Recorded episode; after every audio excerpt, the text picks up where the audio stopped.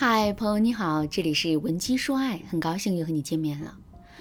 昨天啊，我收到了粉丝小红的私信，小红在微信里对我说：“老师您好，我叫小红，今年二十四岁，刚刚大学毕业。我跟前任是大学同学，我们做了四年好朋友、好哥们儿。临近毕业的时候，我在喝了一点酒之后，情不自禁地吻了他一下，然后我们就从好哥们儿变成了恋人。”到前天为止，我们已经交往了差不多一个月的时间了。可是令我没想到的是，他竟然在前天的时候突然就跟我提了分手。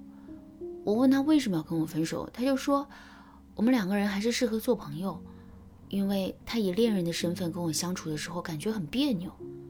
听到这个回答之后，我就继续追问他，到底是什么地方别扭？他想了一下，就跟我说。他跟我在一起的时候，连手都不好意思牵，每次都是我主动牵他的手。可即便是如此，他也会感觉很别扭，那种感觉就像是他占了我的便宜似的。而且他跟我在一起的时候，也没有太多的倾诉欲和分享欲。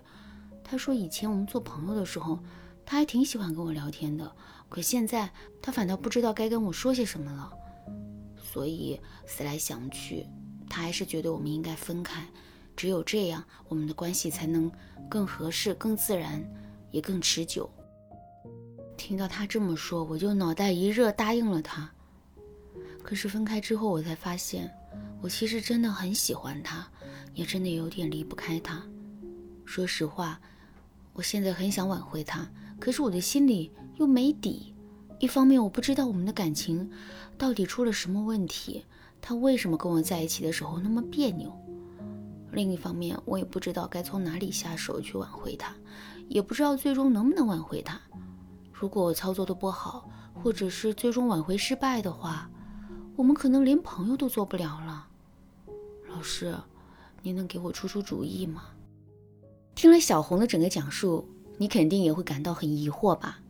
为什么男人跟小红做朋友的时候无话不谈，相处融洽，可成了恋人之后，他却会处处感到别扭呢？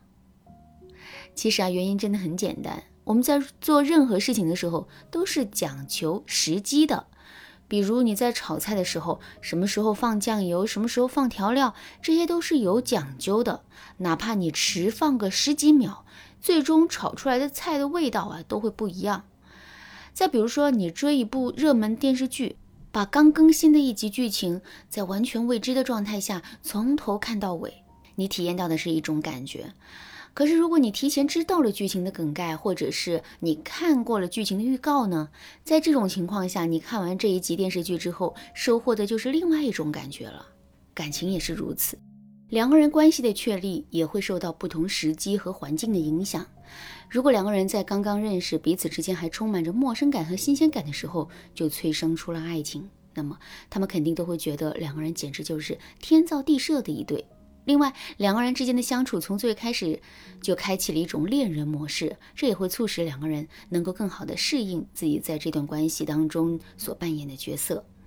可现实的情况却是，小红和她的前任啊，在最开始的时候是好朋友、好兄弟，后来突然就转到了恋人的关系。这就像是一个歌手突然跨界做了演员，一个演员突然跨界说了相声。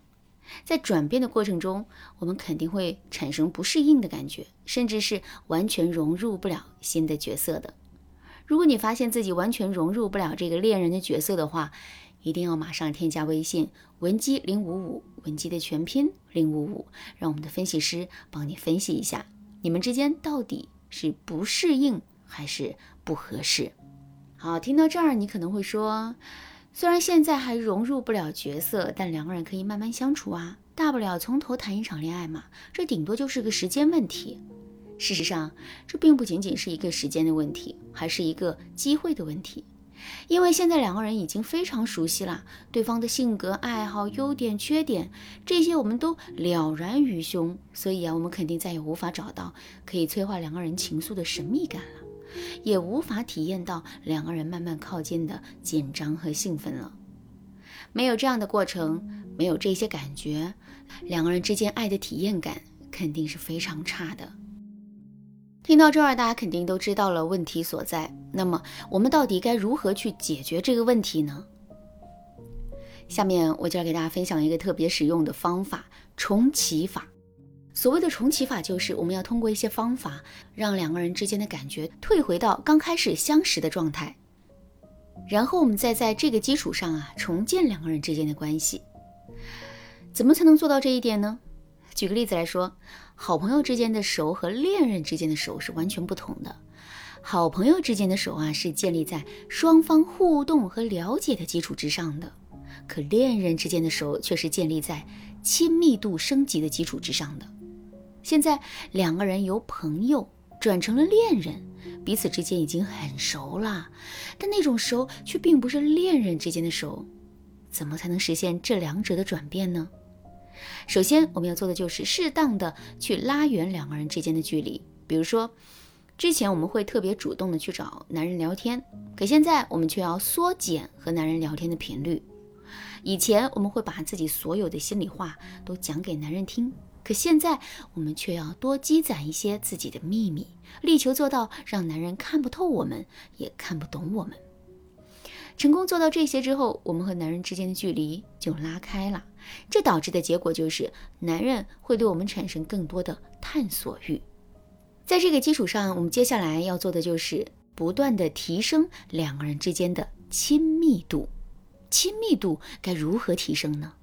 一定要记住一个原则，那就是我们越是想让男人感受到两个人之间的亲密，我们就越是要减少自己和男人之间的亲密举动。